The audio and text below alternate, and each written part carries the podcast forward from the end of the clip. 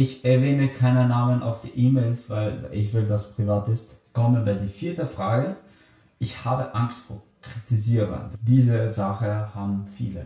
Diesen Problem haben viele Leute, wo einfach Angst hast vor Kritisierung, wo einfach einer sagt, hey, du schaffst das nicht wegen Schaffen, scheiß auf Schaffen, wo einfach dich jemand kritisiert die ganze. Wie der Daniel, der was bei ProSieben äh, Moderator ist, der hat auch, glaube ich, ein Video gesehen vor kurzem. Es gibt einfach Leute, die was die ganze Zeit jammern. Es gibt einfach Leute, ich sehe tagtäglich, ich arbeite mit Leuten, zum Beispiel Leiter, die was die ganze Zeit kritisieren, die was die ganze Zeit jammern. Das gibt es einfach.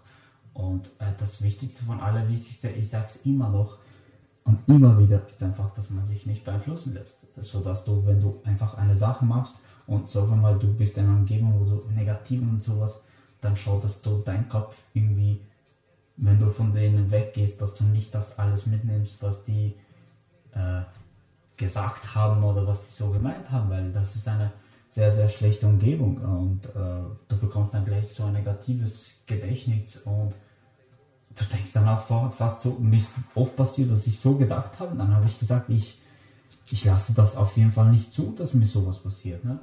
Und ähm, dann habe ich ja auf jeden Fall dann weitergetan. Äh, ich weiß jetzt, wo meine Stärke und meine Schwäche sind. Ich weiß, wo ich einfach jetzt sagen kann, hey, äh, weißt du was, das interessiert mich nicht. Ich mache jetzt, ich gehe jetzt wo und wo, dann kann ich mich einfach nicht so beeinflussen von den anderen.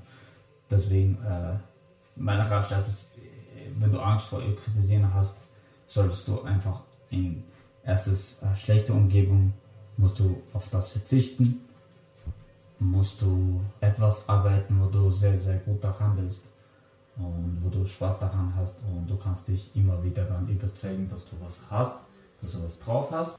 Du kannst was dafür. Du bist verantwortlich für dein Leben. Sondern nicht der, die oder sie, sondern nur du.